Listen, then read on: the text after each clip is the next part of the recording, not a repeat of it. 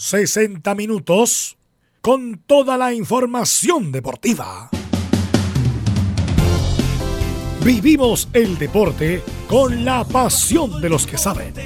Estadio en Portales ya está en el aire con toda la emoción del deporte.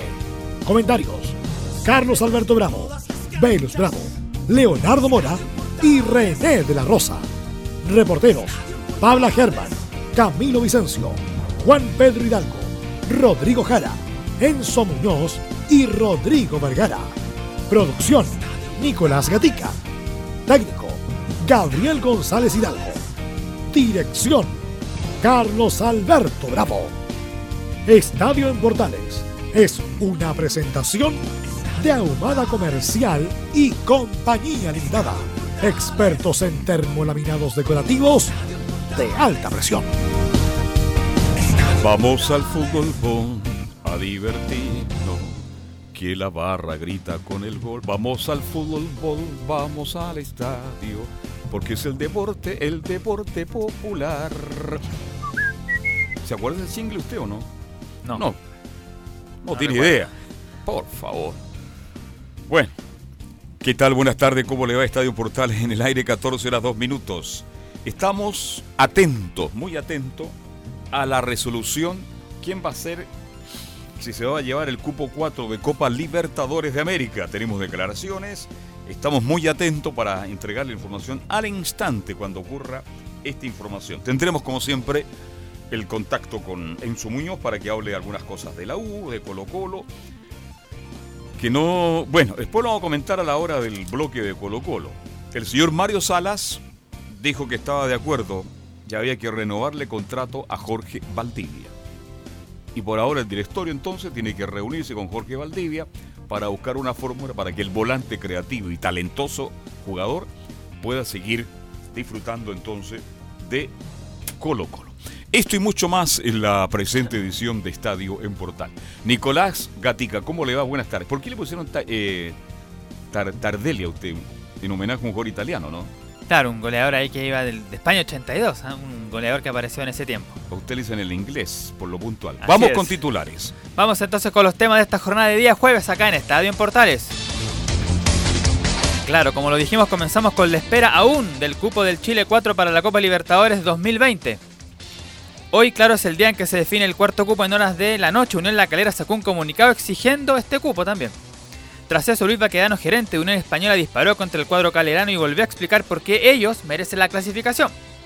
En Colo Colo, según fuentes cercanas al club, aparte de lo que dijimos, aseguran que Mario Sala habría aceptado también la vuelta de el Mati Fernández, el 14.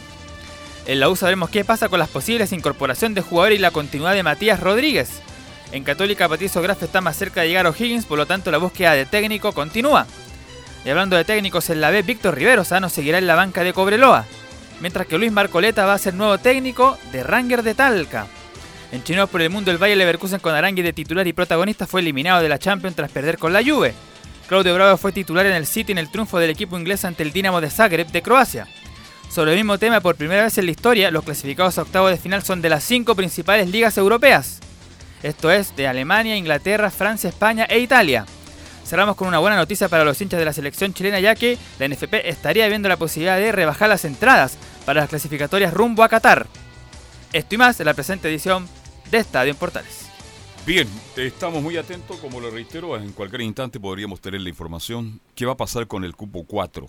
Calera aparece, también entregando un comunicado, la USTA está expectante, Unir Española también. Vamos a ver cómo se se busca una solución a esta que tiene que tener salida hoy sí o sí.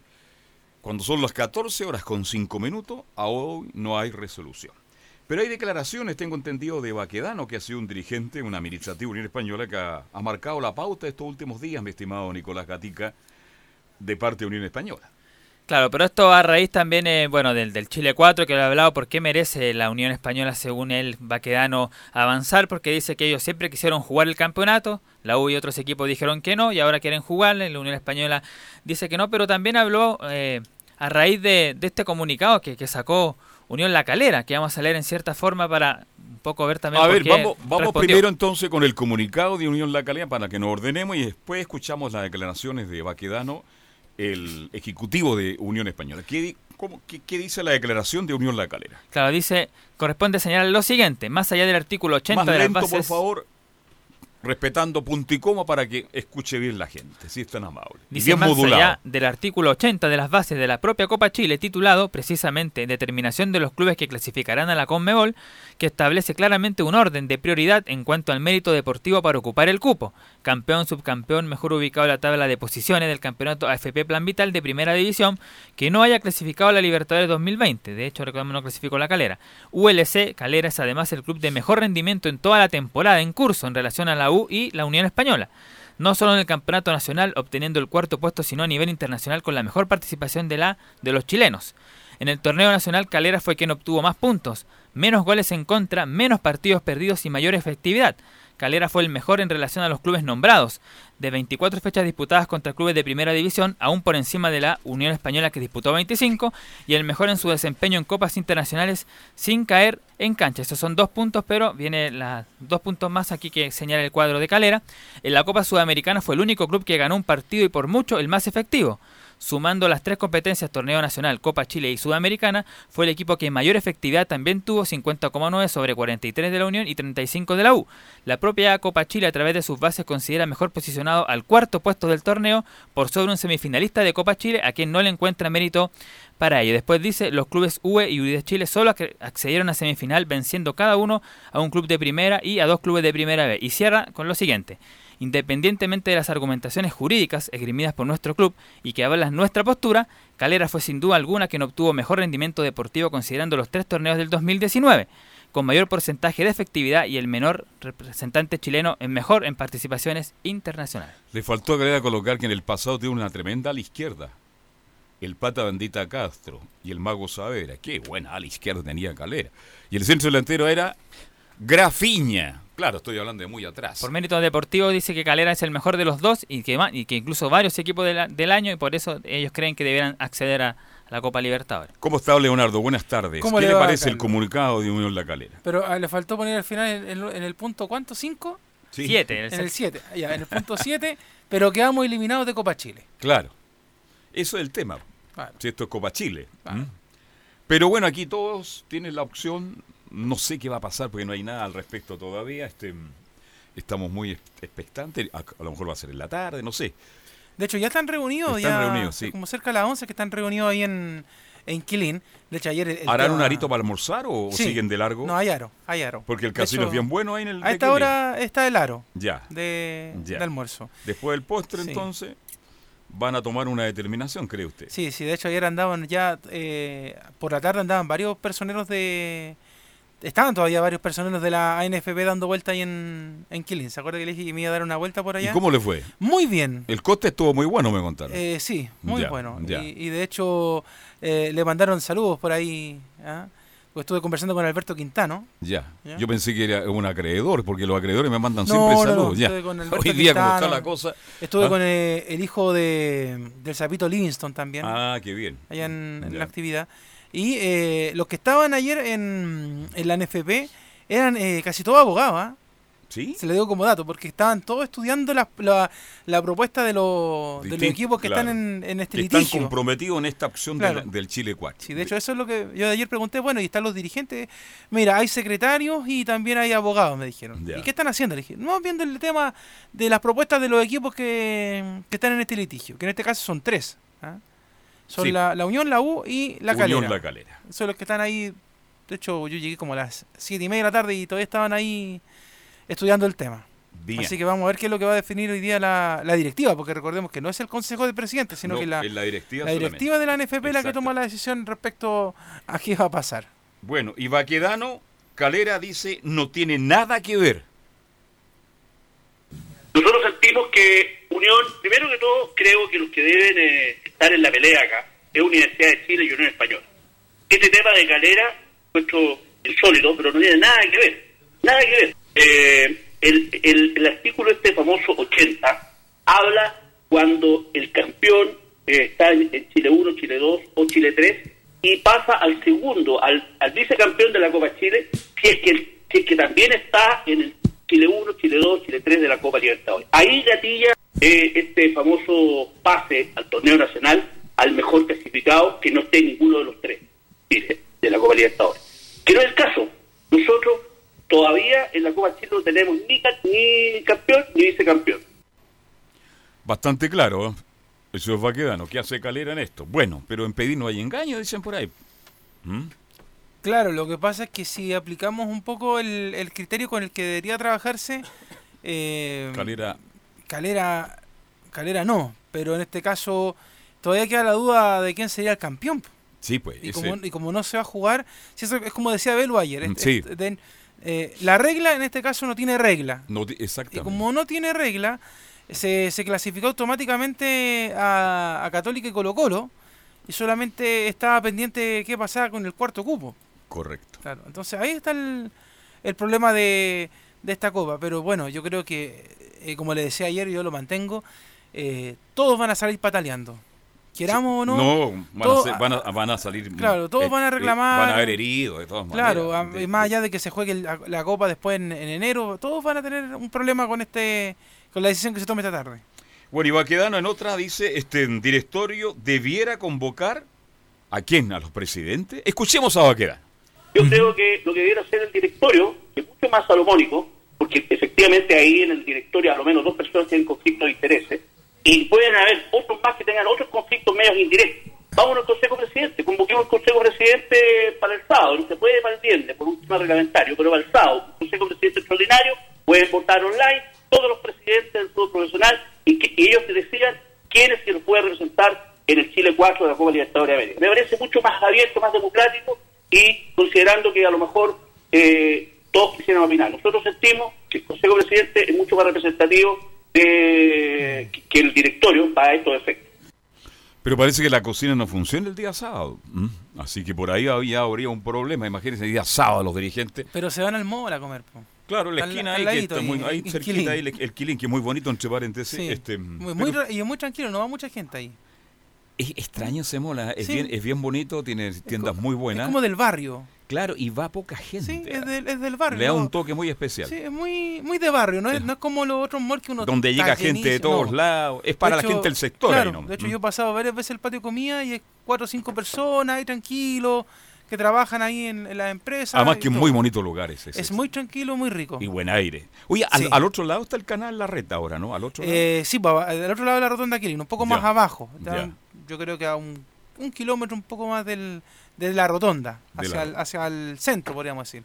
Bien. Ahí, y, y bueno, eh, tiene razón en cierto modo. ¿ah? De hecho, a mí me, me hubiese gustado que, que participaran más voces en esto, pero por la rapidez que tiene también eh, hay que entenderlo. O sea, de hecho, eh, si él dice juntémonos el sábado, porque no se puede, el sábado estamos a 14 y Sí. el lunes ya tiene que estar la respuesta. Entonces, Correcto. es muy, pero muy prematuro. Yo creo que estaba todo bien, estaba todo, yo creo que todas las partes habían quedado de acuerdo. Vamos a jugar Copa Chile en enero, pero resulta de que lamentablemente en la Conmebol es la que mete la presión y dice que bueno, no se puede hacer. Y eso es lo que yo creo que tienen que entender Navarrete, tienen que entender también Baquedano, tienen que entender también en la calera. La verdad es que es algo que eh, se escapa de las manos de una regla y se escapa de las manos también de una reunión directiva completa, de un plenario, porque la verdad es que el tiempo no da.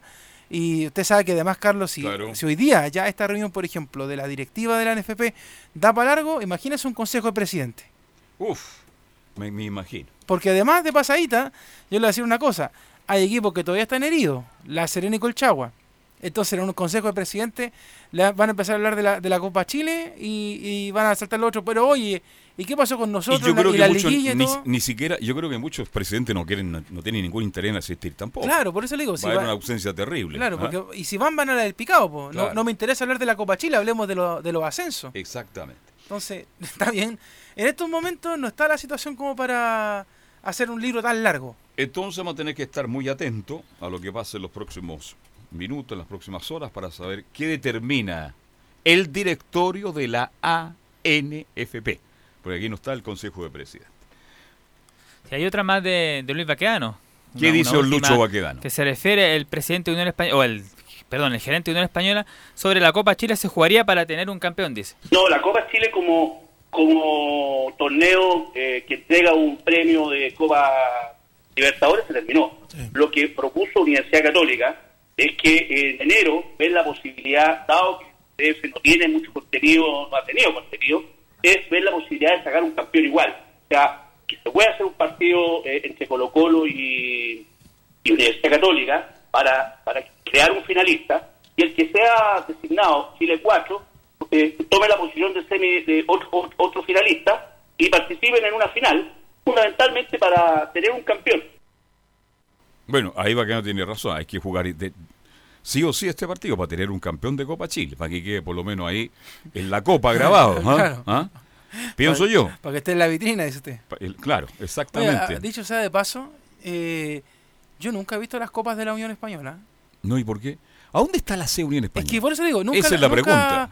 Nunca la he visto, porque de hecho en, en, yo he entrado a la oficina administrativa, que es un, una, un espacio que está ahí en el Santa Laura, pero nunca la he visto así como a la, a la vista, así como por ejemplo cuando uno va a Raimundo Tupper en la Católica o al Monumental. Usted, usted es muy joven, ¿usted no conoció la sede Unión Española entonces? De calle Carmen, 130. Sé que, estaba, pero nunca la conocí. ¿Usted sabe cómo era esa sede? ¿Cómo era? Una sede en plena Carmen 130.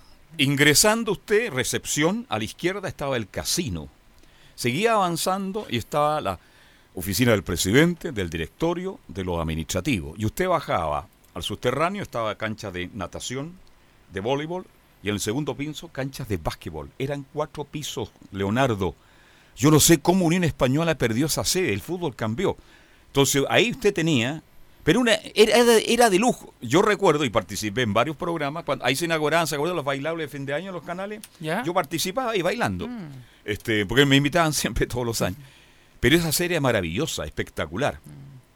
Y ahí llegaban los socios todas las tardes a tomarse su buen trago, a jugar dominó, a jugar a la brisca, etcétera, etcétera. Pero una sede espectacular. Unión Española, lamentablemente. Ahí estaban los galvanos, estaba todo. Todas las copas, pues. Porque usted me dice ahora, con todo respeto y cariño, sin desmerecer nada, pero es muy pobre. Cuando llega a Santa Laura hay una oficinita ahí. Pues, no, no es Unión Española. Qué lástima. ¿eh? No, porque falta eso, porque... Se han perdido todas las sedes del fútbol chileno de los clubes, ¿eh? en general. Cuando uno va a un club de barrio, o de la tercera incluso. Hay club de barrio que tiene mejor sede que el fútbol profesional. Uno entra, entra a la sede del club de barrio y, y, te encuentras con todas las copas, medallas, galvano, todo el cuento. Y, pero yo en la Unión nunca he visto no. la copa. Qué lástima. Bueno, con lo que tiene un estadio, tiene hasta un museo. Tiene un museo. La, la, U de Chile también ahora tiene su copa. a la U hace poquito nomás se le ocurrió sacar las copas, porque también, de hecho, a mí me contaron cuando las pusieron este año, eh, una persona que trabaja ahí me dijo, ¿sabéis que la Copa la, Copa del 95 estaba tirada en tal tirada, Carlos? Imagínese. Tirada, tirada. Así claro, porque no tienen sede en los tal, En tal lugar de acá del CDA estaba tirada la Copa. Palestino también funciona en, el mismo estadio. Antes tenía la sede aquí en la calle Santo Domingo, que era muy linda, mesas de pool. Era de integración, hoy día esos los clubes lo han perdido lamentablemente. Es que, que es el tema, no son clubes, no son, sociedades anónimas deportivas. El mismo caso de Católica. Claro. Entonces, es una, una cosa lamentable. Yo me acuerdo la, de la sede. Pero yo decir una cosa. Yo cuando conocí por primera vez eh, la, la, sede del Club San Lorenzo de Almagro, ya. equipo que quiero mucho, yo quedé fascinado. Porque yo dije, esto es lo que yo quiero ver en Chile. Como dice usted, como cuando entraba al, lugar, social y de la Unión Española. Uno entra, está una oficina, una secretaria, te hace pasar, hay un casino tremendo, pueden echar, no sé, 500 personas a almorzar tranquilamente. Eh, y después uno se encuentra con una capilla, porque usted sabe que este club es, católico. Hay una capilla, después hacia el fondo hay están todas las copas que ha tenido San, Lorenzo, incluyendo la Copa Libertadores que ganó hace unos añitos con, con Bausala, Sudamericana. se está construyendo un, nuevo estadio. Eh, se vuelve a Boedo. En el viejo barrio de Boedo, claro. vuelve a Boedo. De hecho, yo le estoy hablando de, esto en el Bajo Flores. Ya. ¿ya? Y, lo conozco el complejo. Yo lo y la verdad es que yo quedaba maravillado y después yo le decía, Oiga, pero ¿y, se puede entrar a la cancha? Sí, ¿a cuál cancha quiere entrar? Entrenamiento, mm. tenis, básquetbol, voleibol, eh, hockey, patín. Yo dije, a ver, pero un momento, o sea. pero por eso el fútbol argentino es como es. Porque usted me pregunta, oye, ¿usted vio el estadio que construyó el nuevo estadio de Estudiantes de La Plata? Sí. Por algo se construyen esas cosas, porque hay una integración tan grande. El club más modesto de Argentina, sea de Córdoba, de Mendoza, de qué ah. sé yo, de cualquier lugar de Argentina, tiene su sede, tiene su piscina, tiene los quinchos para hacer asado. Hay integración. Y tiene, absoluta. y tiene otra cosa, es que eso es lo que usted dice, integración. Porque de hecho este fin de semana, mientras esperaba el partido que jugó San Lorenzo, que le ganó a River, y que Andrés Sí. Fernández me dé una apuesta, Buen partido, ¿eh? eh, estaban haciendo las elecciones de Boca.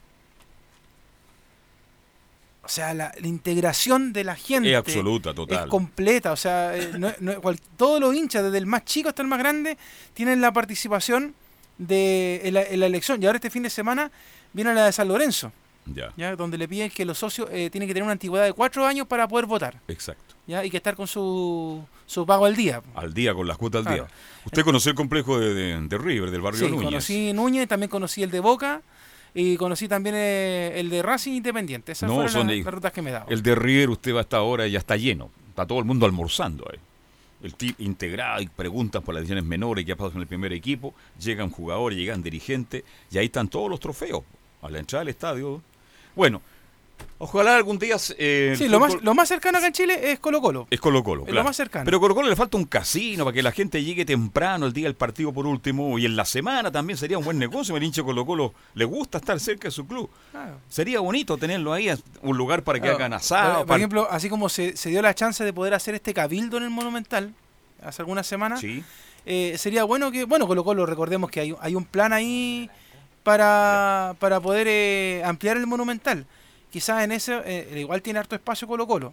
De Tiene hecho, espacio, sí. Yo creo que dentro de las cosas bonitas que hizo Colo Colo estos últimos años fue arreglar la sala de prensa, porque usted se acuerda que la sala de prensa era un, Sí. un cuarto un- muy pequeño. Muy pequeño, y, exacto. y ahora quizás ver la posibilidad de, de hacer, como dice usted, un, un casino, un lugar como Claro, tip- el estilo patio mall, que tengan algunos asientos Imagínese para... el Colo Colo el día viernes, oye, vamos a almorzar, vamos a Colo Colo, a mi club, porque soy socio, tengo una atención especial, tengo una rebaja. 30% de descuento para comer. Pero evidente, y, la- y el fin de semana, ¿dónde va? Vamos a la piscina de Colo Colo, como Claro. ocurre en Argentina. Sí, pues, sí, vamos a de- hacer un asado al club.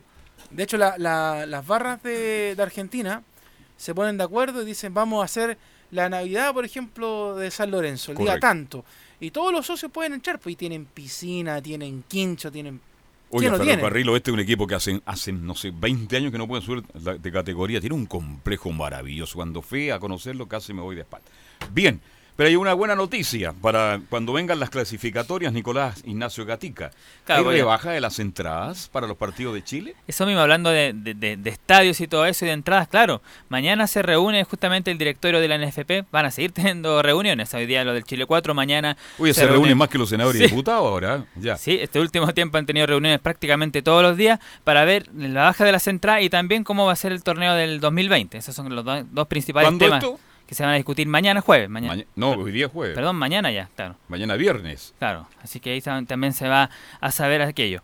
Bueno, la idea, es la- según el Mercurio, que dio esto, sería lo siguiente. Se bajará el precio de todas las localidades para ver a la selección chilena rumbo al Mundial. Se rebajará el costo por entrada única y también por abonos. La idea es que se aplique un mismo porcentaje para cualquiera de los sectores. Por ejemplo, se prevé que podría bajar en un 15% el costo de las entradas. Un ingreso que costaba 13.500 pesos podría bajar a 11.500. A 11, que- dos luquitas menos, ya. Claro, es la- lo más caro, mientras, o sea, lo más barato. Lo más barato. Mientras que en Pacífico Alto, de los 242 mil que se pagan, esto bajaría a 205 mil pesos. Deténgase ahí. Cuando la gente escucha estas cosas, imagínense, por un partido hay que pagar 200 mil pesos, que es el sueldo de muchos chilenos, y se pregunta uno de qué estamos hablando, ¿no? Es que es desproporcionado. Y recuerda que acá, por ejemplo, en Chile, más encima cuando se fue a jugar al Monumental, inventaron sectores. Claro, Pues, ¿se para cobrar más. Estaba la Galería Sur y en los, costados, los codos del Monumental le crearon unos sectores especiales para cobrarle un poquito más.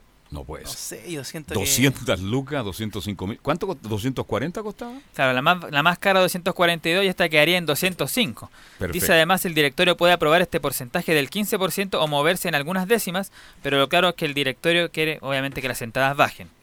Así que eso Bueno, va eso- más o menos la, los es una buena noticia para, para el hincha, claro. para el hincha, para contar de marzo del próximo año, que van a las localidades ya que la selección es un buen... eh, individual o abono. o ¿no? abono. Ya. Ya. que la selección es algo de lo que más une al país y de lo que la gente más participa también en la selección. Tiene que bajar los precios porque con esta selección que tenemos no hay mucho entusiasmo. Pero, digamos las cosas ¿Cuánto, como cuánto pagaría claro. usted por ir a ver a la selección, Carlos? Porque, por ejemplo, saquemos... 10 lucas. Eso le iba a decir yo. Por ejemplo, un, un super clásico... Voy a Galucha, pago 10 lucas. Un super clásico puede llegar hasta 8 mil pesos, más Claro. o menos. 10 luquitas no es malo. pero pagar ya 15 mil pesos por una galería, eh, dos personas son 30 mil y la bajo barquesina 250 mil pesos. Eh, bueno, alguien me va a decir y tiene la razón también. Eh, este es un ente privado y además este es un de categoría A.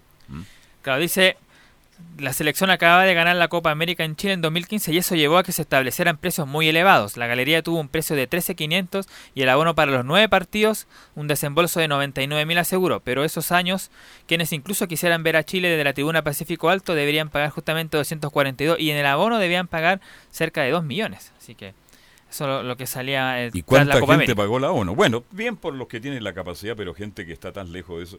Y cada día la posibilidad de comprar una galería, una entrada para un partido, no solo de la selección, sino que el partido importante es de la U, Católico, Colo Colo, a la gente le cuesta más. Lo que pasa es que acá en Hay Chile, mucho abonado. en Chile se insta- instauró mucho el tema del fútbol negocio. Siempre Sí, digo ese tema. Que es mucho del fútbol europeo, por ejemplo, que usted cuando va a ver a Barcelona, el Real, te pa- compra el abono del año y tiene su asiento y todo. Pero el fútbol sudamericano es distinto, Estamos- Carlos. estamos lejos Yo creo que, insisto, en ese sentido hay que eh, mirar el modelo argentino, donde el, el papá le dice a su hijo, vamos, te ganaste el día, vamos a ver el partido. Y llegaba al estadio, compraba su entrada y listo. Y por último, que por- el porcentaje de abonado y público sea 50 y 50. Porque no todo el mundo puede tener capacidad para comprar un abono. Pero por ejemplo acá en Chile es que los abonados no son tantos. Yo creo que si- yo le digo una cosa, si los Pero la U, fíjate que la U si- tiene en la actualidad casi 10.000 abonados y juega no con tiene 14. más de hecho. Imagínate. Sí, sí tiene Pero otro día leí 15.000. que tenía 10.000. Entonces, toda la semana ya hay 10.000 localidades vendidas Claro, y quedan pero es que- 4.000 solamente para venderle al, público. por eso digo, yo, yo lo que haría es, eh, porque por ejemplo, no todos los clubes tienen esa cantidad. Yo sé que Colo Colo, Católica, la U se pueden dar el lujo de decir tenemos X cantidad de abonados. Pero decir, miren, en realidad vendamos las entradas libres. Claro. Cuando, no sé, falte una hora antes del partido, saber que quedan eh, tantas localidades disponibles para poder venderlas. Sí. A veces se pierden esos espacios. Yo le digo, hay mucha gente que quiere ir al estadio y no puede, porque No, tiene que comprar la entrada, tiene que comprar, primero porque a algunos les complica, tiene que comprarla por internet, después tiene que descargarla, después tiene que llegar al estadio, cuando llega al estadio lo revisan no sé cuántas veces, y esto solamente hablando de la selección, ¿ah? porque hay como cuatro anillos de seguridad donde le van rompiendo la entrada y le van preguntando que si lleva palomita, que si lleva Ya andas más perdido que la hueá de la comedia, porque Claro. son, son viejos, eh, son nuevos radio, no, este, controladores del fútbol encargados de la seguridad que no conocen tampoco la actividad. Claro, que vaya por allá, que vaya por acá. Y va encima cuando juega la selección, el nacional lo cambian completo. Porque Sí. la zona mixta, uno está acostumbrado, uno va todos los fines de semana, pero la zona mixta es distinta, las entradas, las salidas, que va a llegar el presidente, que va a llegar el no sé quién. Dios Entonces- quiera que nos vaya bien en la clasificatoria, porque si el Sí. tercer, cuarto partido a Chile le va mal, ya que venga cualquier... Esta cuestión es así. Y hoy día, la selección chilena, hoy día, hoy, hoy día, 2 de la tarde, 30 minutos, estamos a como hoy día a, a 12, ¿no? No Ah. produce lo que produjo la selección hace 3, 4 años atrás. Yo le aseguro que si ponen la entrada hoy día, antes de fin de año, hace 4 años atrás, 5, se habrían vendido como pan caliente, ¿sí o no? En una hora se venderían, claro. Exactamente. Hoy el Festival de Viña vendió una noche ya, en, en dos horas. ¿eh? Claro, ¿Cuál- del cuál el grupo Maroon 5, Ya, ¿Y quién es el humorista de esa noche? el flaco. El flaco. Bien, vamos a hacer la pausa, 14 horas con 30, somos Portales y seguimos. Ya viene Colo Colo, la U Católica y mucho más. Radio Portales le indica la hora. 14 horas 30 minutos. Termolaminados de León, tecnología alemana de última generación. Casa Matriz, Avenida La Serena, 776 Recoleta. Foro 22 622 56 76. Termolaminados de León. Porque somos lo que Chile escucha. Escuchamos a Chile. Una vez más, la radio, el medio mejor evaluado en los últimos acontecimientos que vive el país, reitera su compromiso con el Estado de Derecho, la democracia y la plena libertad de expresión. Escuchar radio durante estos días me ha permitido estar informado de manera oportuna y clara, sin transmitir miedo. La radio ha sido el único medio de comunicación con el que me he informado durante las últimas semanas, sobre todo en los largos trayectos entre mi casa y el trabajo. Me gusta la radio, me da la información como ningún otro medio. Los cortes de tránsito, el estado del metro, las marchas y todo lo que sucede a nivel nacional. Porque somos lo que Chile escucha. Escuchamos a Chile.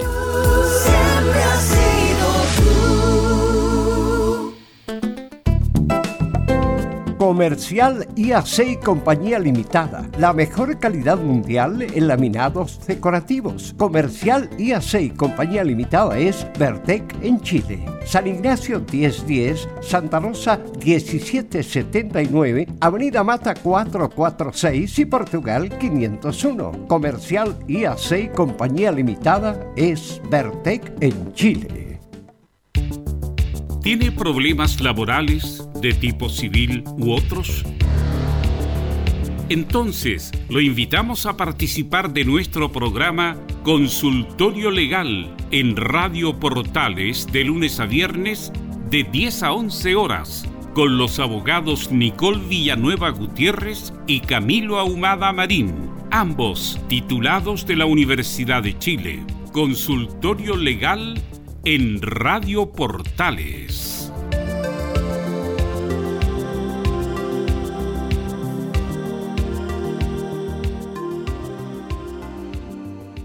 Radio Portales en tu corazón, la primera de Chile.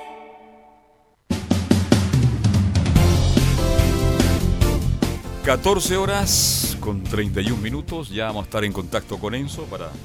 Pero no hay ninguna novedad. Sí. Da la sensación que está más Aranguis... Estaría cerca de llegar a la U de Chile. ¿Quién más? Se habla de dos jugadores que estarían muy cerca ya para, para poner la, la firma e integrarse definitivamente Oye, al plantel de Vamos de paréntesis. Parece que se quedó a dormir allá el hombre, ¿eh?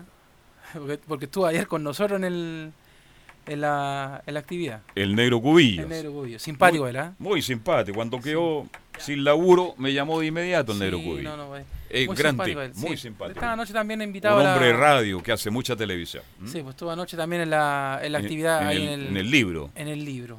Bien bueno el libro, ¿ah? a todo esto. ¿ah? Yo los invito a la gente que. Porque son relatos, así que son historias ¿Cuánto de. vale ese Vale libro? 10 mil pesos, en cualquier librería usted lo puede encontrar. Es un buen regalo de fin de año. Es un muy buen regalo de fin de año. Se llama Fútbol La Pasión Cuenta. Fútbol, la pasión cuenta. Lo escribe Lo escribe Nelson Oce con eh, Alejandro Lorca y un Alejandro Loca, el Lorca, relator. el relator. El, relata- el- el relator abogado. Claro, que eh, hincha eh, de un equipo Sí. grande del fútbol chileno. Sí. Muy simpático él. Está quedando pelado, sí, pero ese otro tema ya. ya. Y, y anoche también estuvo Fernando Viergo. Fernando Vero, gran cantante chileno. Gran ¿ah? cantante, cantó ahí un café. Oye, le voy a decir ¿Café una cosa. para Platón? Sí, le voy a decir una cosa. ¿ah? Eh, que habían hartos chiquillos jóvenes ahí, periodistas en práctica que van en esta época. Que se nota la calidad de un artista cuando canta en vivo y no le ponen ninguna maquinita para cantar. Se lo digo.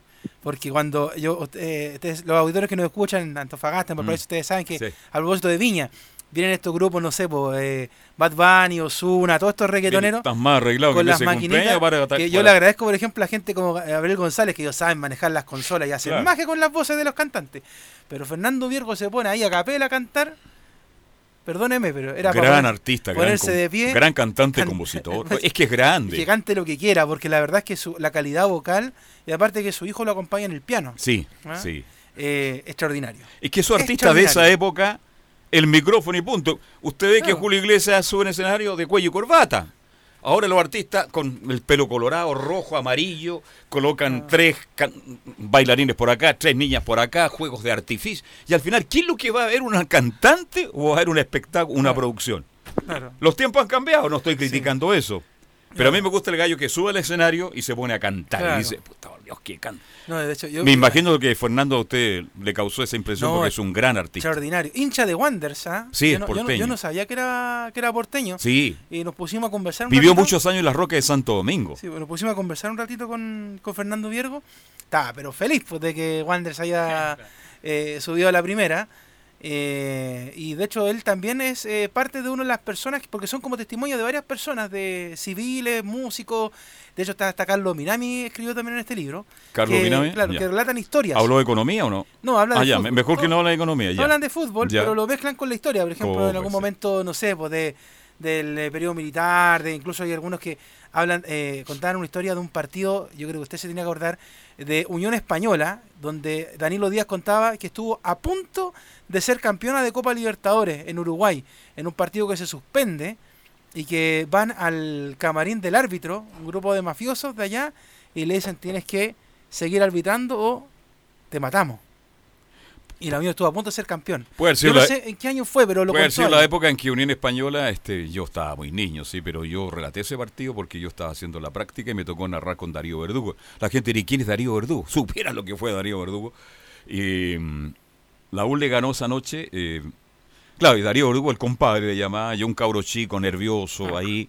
Y llega el compadre con un lápiz en la mano y me dice, ah, tú me vas a acompañar hoy día, tú estás ahí con los, con los ataques independientes. Al tiro me lo mandó a guardar, Ah, en el buen sentido de la palabra. Jugando con la Unión Española y ese partido que Podía haberme que- dicho, Carlos, usted que está pareciendo que es un niño, yo era un cabro, yo tenía menos de 17 años. Haberme dicho, usted se va con los ataques de Unión Española. No, me dio Independiente. Ah. Y se produce un gol, no conté la historia, la voy a repetir.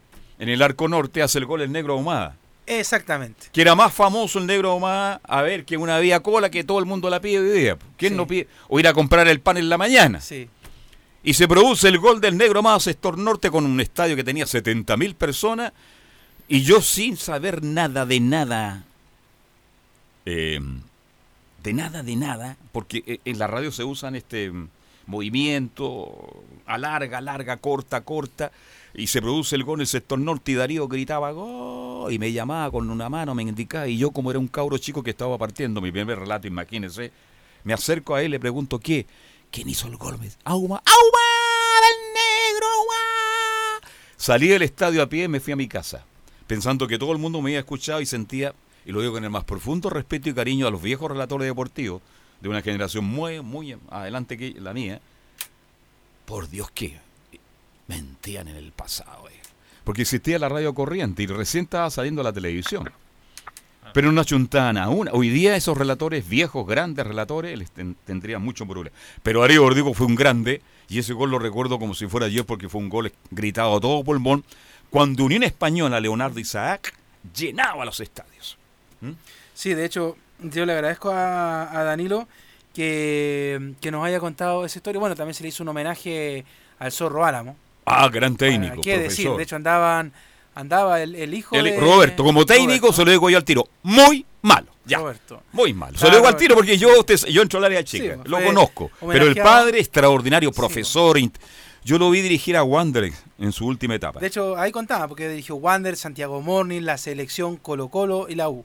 Y que él, de hecho, eh, eh, contaba el hijo que el papá se quedaba con dos grandes recuerdos. Haber dirigido la selección y a esta Universidad de Chile formadora, porque habló del hablaron del proceso del Ballet Azul. Claro, exacto. Bueno, la persona del bloque de la U que estaban ahí presentes. Ayudante Fernando Riera. Sí, pues durante Fernando Riera en el Mundial. Fundamental para el Mundial del 62. Y eh, bueno, ahí estaban presentes Alberto Quintano y Ya. Leonel Sánchez, que habían sido de hecho pupilos de... Lloró de- Leonel Sánchez, me imagino. No, de hecho... al ¿No lloró? No, le dieron micrófono a... ¿Y qué pasó con él? A Quintano ¿Ya? para que él hablara. y Quintano es muy entretenido, tiene más ritmo que una, ah, que una, y- que una gotera, ya. Quintano le dio, bueno, le tiró las flores a, a Leonel diciendo que, que- que era un orgullo de haber estado en ese equipo, con un capitán como Leonel y con un profesor como el Zorro Álamo. Extraordinario. Mire lo que estamos Una época maravillosa de la. Sí, bueno. Extraordinaria. Bien, Y en, don otro, Enzo, y en ¿ah? otro lugar, para darle el pie a Enzo, y en otro lugar de Santiago a la misma hora, se estaba homenajeando al, hasta hace algunos días, capitán de la Universidad de Chile. Y le doy el pase a Enzo, El capitán hasta hace pocos días. pues. Entonces lo vamos a dejar a Enzo para que nos cuente. para que nos cuente. Enzo, disculpe, pero nos fuimos la ola, usted sabe. Buenas tardes. Sí, buenas tardes. Pero antes de entrar eh, sobre el homenaje que le hizo la Corpuch a Johnny Herrera, ya que están hablando de cantante, hay que decir que un día como hoy, pero de 1915, nacía Frank Sinatra en New Jersey, Estados Unidos. Y un día como hoy, pero del año 2000, en México, moría Libertad Lamarque. Así que eso es como... Pero cuente quién fue Libertad musical. Lamarque, gran actriz de, la, de esa época del cine, eh, una mujer dedicada mucho a la radio y una gran cantante de tango, Libertad Lamarque. Murió a una edad bastante avanzada. ¿eh? Sí, nació el 24 de noviembre de 1908 en Rosario, Argentina. Actriz, cantante argentina, hizo gran parte de su carrera en México y finalmente murió el 12 de diciembre del año 2000 en la Ciudad de México. Bien, Libertad Lamarque, una de las grandes estrellas del tango, de la música, de siempre de la Argentina. Bien, Enzo. Sí, ahora entrando a materia deportiva, como lo comentábamos, se hizo una, una cena eh, para homenajear a, a Johnny Herrera, una cena que, que bastante polémica, si lo queremos decir así, porque hay un episodio puntual sobre un jugador que aún pertenece al plantel de Universidad de Chile como Jimmy Martínez, pero escuchemos precisamente a Johnny Herrera que habla así del jugador que con el cual compartió en la Universidad de Chile. A lo mejor estoy cagando, pero por ejemplo nosotros tuvimos a Jimmy Martínez que, que le pillaron un tumor en un ojo, todo tan, tanto que estuvo no sé cuánto tiempo sin jugar, estuvo a punto de perder su carrera, todo lo demás. Esto no lo sabe, lo sabe todo el plantel y, y poca gente de nuestro entorno. Entonces Azul Azul peleó por no pagarle la operación a, a Jimmy Martínez. compadre. Esa es que uno no, uno no entiende. Nosotros nos agarramos, puta, no saben cómo. Y ese, ese, tipo de roces, estoy seguro que eso lo estoy viendo afuera, pero yo me voy con la conciencia tranquila porque, porque me tocó defender a un compañero y lo hice como lo he hecho siempre. Entonces, me- estoy afuera, pero estoy con la conciencia tranquila porque lo bueno que tuvieron que pagar la operación, compadre. Así, no sé, con una cantidad de, como el tema de los champús y así mil cosas más que pasaron adentro. Son, son cosas que uno no, uno no entiende. Yo tenía 15 años, me van a matar un tema, me tuvieron que operar, no tenía ISAP, en ese tiempo casi que no había ISAP y, y la Corfuch todo cagado de plata, igual no pagó la operación completa, por ejemplo. Entonces son, son, y ahí Cata fue visitado a la Padre, pero con la factura.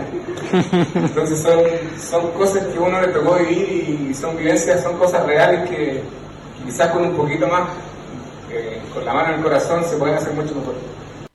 ¿Usted sabía lo de Jimmy Martínez? No Que lo sabía. Yo no lo sabía tampoco, de verdad que no. Tiene que ser sincero, El- yo el no más- sabía que la operación más- no fue no fue costeada por, por el club, mi estimado Enzo Muñoz. No, lo, lo que dice que Johnny Herrera es básicamente que lo sabían un par de personas cercanas al plantel y al plantel. O Ya. sea, la prensa no sabía absolutamente nada y él dice, él mismo dice que él peleó para que finalmente Jimmy Martínez lo pudieran operar de este tumor que tenía en el ojo finalmente el jugador. Y por lo mismo dejé el audio completo porque también habla de, de cuando él estuvo la, eh, cuando estuvo la Corfuch al mando de, de Universidad de Chile y él a los 15 años, sin ser jugador profesional, siendo cadete, lo operaron producto de, de una fractura que sufrió en una de sus manos. Entonces ahí uno, y él mismo, él mismo lo, lo dice claramente, quizás fue una de las cosas por cual lo sacaron de Universidad de Chile por, por pelear por, por estas cosas.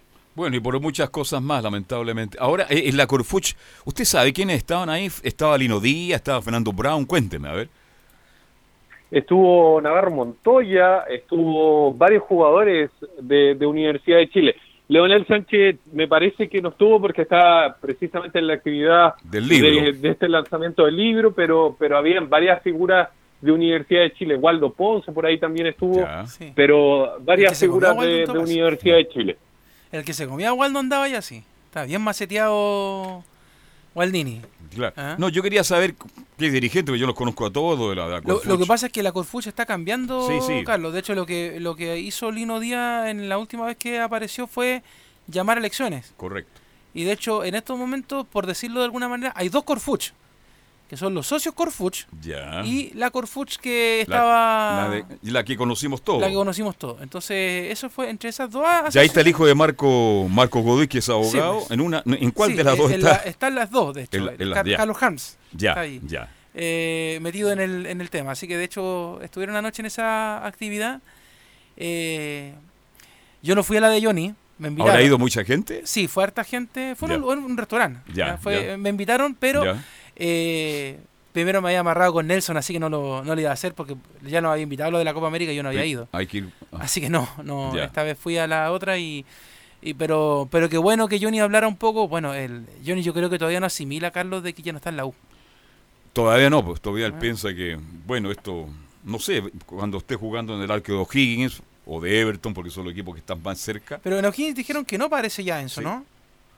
Ahí se da No, lo, está que pasa, lo que pasa con, con O'Higgins es que está bien, llegó Patricio Graf al, al, eh, a dirigir al, al conjunto de la sexta región, pero pero también quiere traer a Matías Cano, aunque Claro. eso finalmente no, no sería un impedimento para que llegara Johnny Herrera. Dicen que, que las conversaciones con, con O'Higgins están un poco más avanzadas que las con Everton. Johnny Herrera en una entrevista hace un par de días atrás reconoció eh, tener contacto con la gente de Everton, pero todo parece indicar que está más cerca de, de O'Higgins más que de, de Everton de Viña del Mar. Ahí tendrían que sacar a Miguelito Pinto y de hecho No, ya, ya salió ya. se hablaba de que Miguelito Pinto se iba a Colo Colo, pero él dice que No, está no, de no, vacaciones. Póngase serio, Leonardo. Yo sé que lo, lo dicen Formigón. No, Miguelito Pinto ya se vino, a Rancagua ya, ya, ya salió de O'Higgins, así que Pero mire, anda buscando. Dos arqueros entonces, pero imagínese Herrera para con Cano es un buen arquero también. Sí, le decía una cosa, que Miguelito Pinto pase de largo nomás del sector sur de no, Santiago. pues no, Miguelito Pinto ya no, no estaba atajando mucho. Claro. El Guatón Tejo ataja más que él. La ¿Usted gente, dice? Claro. Usted, la gente no sabe quién es Guatón Tejo, un gran colaborador nuestro, un gran reportero. Él atajaba más que mi, mi buen amigo. Bien, lo seguimos escuchando porque me sorprende esto de la Corfuch. Aprovechó el momento la Corfuch. ¿ah? Todo se aprovecha. Ya inventaron, inventaron una comida para Johnny Herrera, compartieron con él, le hicieron un homenaje. Es más, yo, yo le voy a decir una cosa. Miguelito Pinto anda en la zona, pero va a tomar un avión y se va a Tierras Cuates. A México. Ya. El, el Atlas u otros equipos de la primera B de allá estarían contando con su servicio. Bueno, no olvidemos que Miguel tuvo mucho tiempo Estuvo en en México. México, sí. claro. Y ahí conoció a su actual pareja, ¿no? A su mujer. Un hombre que está muy cercano a... Bueno, a lo mejor va en busca del último Ah, gran contrato. Co- Como, como diría Julio César Rodríguez, no sean idiotas, pero quizás, quizás por eso Johnny Herrera, o sea, perdón, Miguel Pinto dejó que Chivas le ganara acá la semifinal en, en el Nacional, pues cuando estuvo a punto de llegar ahí a ganar la Sí. Copa Libertadores, el 2010, ¿se acuerda? Bien por Miguel entonces. Miguelito Pinto, ¿sabe? Responsable de ese gol en el arco sur del Nacional, pues. Así es. Esa noche. Ojalá Dios quiera te- agarre el último gran contrato, mi estimado Enzo Muñoz. Sí, ahora ingresando netamente en, en Universidad de Chile, ya dejando un poco atrás el tema de, de Johnny Herrera, mañana se define la situación tanto de Rodrigo Echeverría como la de Leandro Venegas. Todo hace indicar de que los jugadores no van a continuar en el conjunto de Universidad de Chile. Rodrigo Echeverría tiene ofertas de parte de Everton también, eh, al igual que, que Johnny Herrera, y Leandro Venegas es principalmente por un tema económico. El jugador pidió una cantidad, eh, Azul Azul le ofreció otra, así que están bastante distanciados eh, el, tanto los jugadores como con tanto los jugadores como la dirigencia, así que mañana debería zanjarse el tema tanto de Rodrigo Echeverría como el de Leandro Venegas. Lo más probable, como le digo, es que no van a continuar en, en Universidad de Chile y es por lo mismo que ya sumando a, a Beldaño, sumando ahora a Rodrigo Echeverría, es que se está buscando defensa. ¿Quiénes suenan? Me, me preguntará usted. Sí. El primero, Omar Merlo. Omar Merlo, Oiga, que jugara Merlo, por eh, Merlo que es como las teleseries venezolanas que no terminan nunca, porque Merlo ha estado cerca de la U muchas veces, cerca de la Católica muchas veces, cerca de Colo Colo. Y, y, y Merlo está ahí, nadie lo llama y ahora está creo que hizo una muy buena campaña en Perú, ¿ah? Sporting Cristal, para ser Exacto. exacto. El es equipo- el equipo de la cerveza, el jugador que a usted le 32 gusta años. mucho. ¿ah? Es verdad. Ya. Así que él es uno y el otro es Alexander Barbosa, argentino, 24, un- 24 años, perteneciente al Club Atlético Independiente, más conocido como Independiente de Avellaneda. Pasó por Defensa y Justicia, también pasó por River Plate y algún que otro equipo. Pasó nomás, usted, pasó, pero no jugó, Son parece los mucho. jugadores, la defensa. Ya, Claro, pasó, conoció a Núñez y se fue. po. claro. Porque alguno dice, yo estuve en San Lorenzo y jugar. No, pero yo entrené con el primer equipo. Y le hizo un gol a la juvenil. Perfecto, ya. Viene a Chile y se le contrata de inmediato. Cuidado con eso. Así que anda buscando dos centrales, dice usted la U, urgente, mi estimado Enzo. Claro, por la salida de tanto de Rodrigo Echeverría, que ya mañana debería concretarse, como la de Lucas Abeldaño. Y también, quienes suenan, ya lo hemos dicho bastante, Fernando Cornejo, el jugador de, de Coquimbo Unido, que reconoció interés por parte de Universidad de Chile, que es muy importante porque siempre se dice que esta es la temporada de humo, que están muy cerca, que están muy cerca, y resulta que nunca conversaron. Bueno, Cornejo al menos reconoció interés por parte de Universidad de Chile contar con sus servicios. Oye, y de, y- de Walter no se sabe nada. De Montillo solo que, que va a jugar este sábado, así que ya esta semana debería definirse el futuro de- del jugador, ya esta semana o la próxima, pero lo más probable es que, vuelva a Chile a tener la número 10 que dejó Nicolás Oro, recordemos que también se fue de Universidad de Chile, tenía su contrato con Racing, estaba solamente a préstamo con Universidad de Chile, así que al menos en el CDA ya está colgada la 10 que dice Montillo abajo, así que está todo listo para que al menos el jugador pueda volver. Están las cercanías con la dirigencia, se está negociando solamente, se debería de vincular esta semana, considerando también que juegan el día sábado, entonces no sería tanto quizás esta semana, sino ya a principio de la próxima, para ser más exacto. Bien, y Tardelli no, no viene porque un volante italiano interesante Tardelli, no, no creo que venga, ¿no? No sé, yo ahí... Ya, usted ahí no entiende, es un chiste interno, ya. Gracias y buenas tardes, Enzo. Un que abrazo. Que, lo pase muy bien, ¿ah? Buenas tardes. Lo noté lento ahí en su día. Hablamos de la, del equipo de la cervecita y no me, no me Sí. respondió. Él no toma cerveza, parece, ¿no? Yo, yo creo que sí, pero. Pero toma a lo lejos. Claro. Cada dos cuadras ya. Exacto. Sobre todo en verano. Bien, tenemos que hacer la pausa cortita y luego se viene Colo Colo y Catón. Radio Portales le indica la hora. 14 horas 51 minutos. Termolaminados de León, tecnología alemana de última generación. Casa Matriz, Avenida La Serena, 776 Recoleta. Foro 22 622 56 76. Termolaminados de León. Porque somos lo que Chile escucha. Escuchamos a Chile. Una vez más, la radio, el medio mejor evaluado en los últimos acontecimientos que vive el país, reitera su compromiso con el Estado de Derecho, la democracia y la plena libertad de expresión. Escuchar radio durante estos días me ha permitido estar informado de manera oportuna y clara, sin transmitir miedo. La radio ha sido el único medio de comunicación con el que me he informado durante las últimas semanas, sobre todo en los largos trayectos entre mi casa y el trabajo. Me gusta la radio, me da la información como ningún otro medio. Los cortes de tránsito, el estado del metro, las marchas y todo lo que sucede a nivel nacional. Porque somos lo que Chile escucha. Escuchamos a Chile.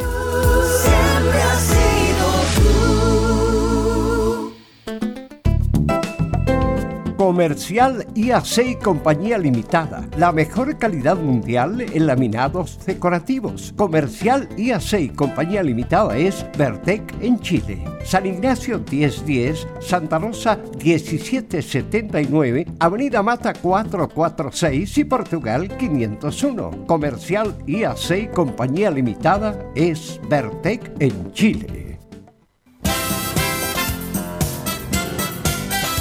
Radio Portales 1180M les invita a escuchar su programa Al Día con Portales, de lunes a viernes de 20 a 21 horas.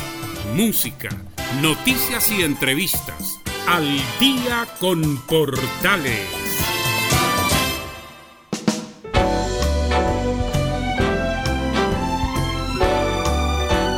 Radio Portales, en tu corazón, la primera de Chile.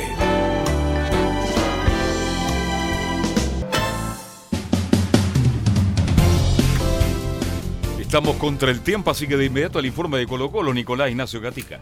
Sí, rápidamente eh, vamos a hablar de lo que pasa con la noticia del momento. El posible retorno de Matías Fernández que, según dicen, estaría más cerca de concretarse más que las tres veces anteriores. La otra vez conversamos durante la semana las tres veces que Colo Colo trató de traer a Matías Fernández que fue imposible por, por el alto costo que cobraba en su momento cuando estaba en el Necaxa. Después por las lesiones fue imposible que llegara Matías, pero ahora podría darse su su vuelta al equipo de Colo Colo tras 13 años. Ahí fue la última vez que estuvo justamente el jugador de Colo Colo. Ya hubo un paso, por ejemplo, la semana pasada donde Ma- Marcelo Espina se reunió con el representante de Matías Fernández la próxima semana, perdón, la semana pasada, así que hubo, hubo un pequeño acercamiento. Mm, En los próximos días le haremos llegar la propuesta a Matías, dicen desde el Monumental, sabemos que tiene la voluntad. A ver, vamos aclarando. El técnico de Colo Colo, el señor Salas, dijo que venga Fernández y que venga Valdivia y por lo tanto los dirigentes se sientan a conversar con los jugadores. Para que la gente entienda, seamos más claritos. Entonces aquí el que va a asumir la responsabilidad, si es que le va mal a Valdivia y a Fernández, ¿quién va a ser? Don Mario Marito. Sala. Marito Sala, el comandante. ¿Ah? Pero, Valdivia no debería haberse quedado. Bueno, pero eso es, lamentablemente. Pero que Mario Salas lo hace más que por un tema deportivo, lo hace por un tema de presión. Lo felicito porque lo que estoy he comentado toda la mañana sí. por la presión, Sí, pues si exactamente. no es un tema deportivo, es un tema de presión. Yo estoy Están absolutamente de acuerdo con usted. a Mario Salas para que se quede Jorge Valdivia. Y eso es todo, Nico. Claro, si todo resulta bien como se está hablando, debería presentarse el 20 de diciembre y debería ser el día exacto en que hagan Valdivia la presentación. ya- ya. Matías, claro, que, que le entregan la camiseta y dice que estoy feliz de volver a Colo Colo. Eso sería el día 20 de diciembre si es que todas las negociaciones se dan de manera normal. Y escuchamos justamente sobre el posible retorno de Matías Fernández al presidente del Club Social de Colo Colo, el señor Edmundo Valladares. Yo la verdad me imagino que hay muchísimos hinchas de Colo Colo que deben querer el regreso de Matías. Matías es un jugador que ha sido muy importante para Colo Colo como persona y como deportista realmente ha sido muy sobresaliente, pero el tema de, de que él pueda ser parte del equipo o, o, que Jorge Valdivia también pueda renovar, la verdad que está en manos de la gerencia deportiva. Nosotros hemos entregado la confianza, en este caso desde el directorio blanco y negro, a Marcelo Espina y él en conjunto con el cuerpo técnico está trabajando en la conformación del plantel. Por lo tanto, nosotros desde nuestra posición esperamos que se conforme de la mejor manera. Son decisiones que tienen que verlo ya desde lo deportivo y creo que es lo que corresponde porque efectivamente durante muchos años no existió un rol claro y sentimos nosotros que lo importante es que efectivamente esto termine de ser zanjado desde los que más saben y que se pueda armar un equipo a la altura que nos permita competir como corresponde a nivel internacional. Ahí dice, pues sí, los dirigentes son los que tienen que ver eso. Obviamente a él como presidente del club social le gustaría que Matías volviera a Colo Colo porque es un histórico y también es un hombre de la casa. Eso con Colo Colo, donde si se concreta lo de Matías Fernández, lo que le faltaría a Colo Colo por reforzar sería un volante defensivo, porque se fue Rossi, recordemos, y un delantero. Eso sería lo que buscaría. Claro, Colo porque es de la casa, pero si el problema no, no es ese, el tema es, rinden los de casa. Bueno, pero hoy día está así el fútbol chileno, lamentablemente, y vamos a ver qué pasa con este Colo Colo que en vez de rejuvenecer sigue envejeciendo. ¿Cómo está Camilo? Buenas tardes, ¿cómo le va? Muy buenas tardes para todos.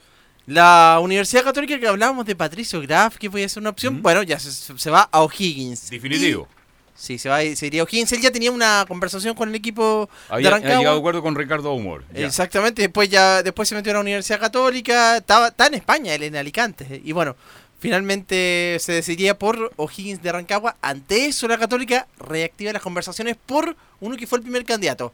Ariel Holland, Ya. el ex director técnico de Independiente de Argentina, campeón con, de la Copa Sudamericana 2017, y él sería la, la opción. Ya parece que incluso él le habría mostrado interés de venir, pese a que también está, tenía alguna mm, posibilidad de ir a Brasil, estaba el representante allá, pero al parecer le, le- le gustaría la idea de venir acá. Ya con eh, José María Brujosic ya habría conversado con él también. Ah, eso que usted lo da como el hombre más cercano a tomar la dirección. En este momento es la primera opción. De hecho, él siempre le gustaba la. mm, Él siempre, eh, siempre fue una de las primeras opciones para la Católica. Después salió esto de Graf y ahora nuevamente aparece lo de mm, lo de Ariel Joral.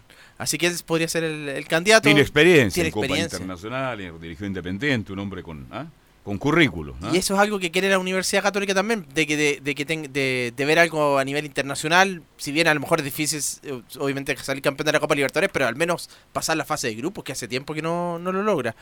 Y así que eh, por eso hoy día sería eh, eh, uno de los candidatos. Habló José María Boljubasic respecto al perfil del nuevo entrenador. No, en realidad las conversaciones están eh, en varios en varios en varias líneas y, y no hay ningún mercado cerrado. Lo que nosotros vamos viendo es analizando trayectorias, analizando eh, maneras de trabajar, formas de trabajar, eh, eh, experiencia, no experiencia. Hay un montón de cosas que, que uno pone en la balanza eh, a la hora de, de elegir un entrenador y no descartamos nada. O sea, uno nunca sabe, eh, un poco como decía Gustavo, Gustavo estaba en Arabia el año pasado, uno podría pensar que, que era un entrenador que era inaccesible para, para Católica y sin embargo eh, tuvimos una conversación y, y- y rápidamente pudimos llegar a un acuerdo. Entonces, uno no tiene que descartar nada en todo esto. Ya, entonces el primer audio de José María Buljubasic, hay que ver, porque probablemente incluso hasta las próximas horas ya se pueda conocer eh, el nombre del nuevo director técnico de la Universidad Católica. Y una de las, eh, en el equipo cruzado, una de las prioridades siempre ha sido el fútbol formativo. José María Buljubasic dice que eh, no debería cambiar con la elección del nuevo técnico eh, esa prioridad. No, no debería, no debería cambiar. Nosotros tenemos, eh, dentro de la estructura de nuestro plantel, tenemos un, un número importante de jugadores formados en el club. Algunos son jóvenes y otros son más grandes, en el caso de, de- del Chapa o el caso de Christopher, en el caso de Parot. Pero son parte de la conformación de nuestro plantel. Tenemos un grupo de jugadores extranjeros que tratamos de que sean un aporte significativo, tanto dentro como fuera de la cancha.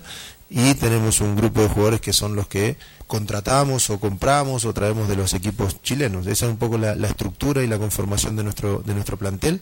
Con todos los técnicos que, que conversamos, eh, le explicamos eh, cuál es nuestra idea. Eh, con algunos técnicos se, se ve más reflejado, con otros no tanto, depende de los momentos, depende de los jugadores, depende de un montón de cosas. Los proyectos no son tan estructurados y tan fácil de que sean siempre iguales. Uno dentro de una idea, dentro de un proyecto, eh, puede haber variaciones. Ya son con las declaraciones de José María Jugasic en materia de refuerzos. Siempre dijimos lo del centro delantero, que es una, la, una lo principal. Y después también, y Velus lo ha dicho también en, en otras oportunidades, un lateral derecho. Ahí también estaría buscando la Católica. Bien, un lateral derecho. Hace falta un lateral derecho. ¿ah? Porque tiene a Estefano Mañajo y Raimundo Rebolledo. Ya. Y lateral izquierdo ya tiene a Parot, así Y que en por ahí. centro delantero goleador, no hay nombres todavía. No hay nombre en, en- en este, en este momento. Bien, eso es lo que está pasando por Católica, que por ahora, vacaciones, ¿no? Por ahora está de vacaciones hasta el veintitanto de, de diciembre, me parece que está hasta el 22, 26 dijo. Ahí, de- Hasta el eh, bueno, 26. ahí vuelven, sí. Perfecto. Ahí vuelven porque tienen la, la Copa Chile después la Supercopa. Bien, nos vamos, Leonardo. ¿Le queda algo en el tintero, no? Eh, no, no, ¿No? no. Solamente vamos a esperar nomás qué es lo que va a pasar eh, para la tarde con, con esta definición del Chile 4, que es lo, lo más importante en el, en el fútbol. Y bueno, eso con eso nos quedamos a la guaite, como se ¿Tendremos a la tarde, noche ya el, el, el, el cua- el 4 de la Libertadores o no? Esperemos que sí, pues. Ya que se esto acabe ya no luego se, este show. esto no se puede alargar más, Sí. ya, ya es demasiado. ya. Bien, buenas tardes para todos, como decía el gran Omar Marchán, gracias Gabriel. Mañana a las 2 seguimos haciendo estadio en Portales. Chao.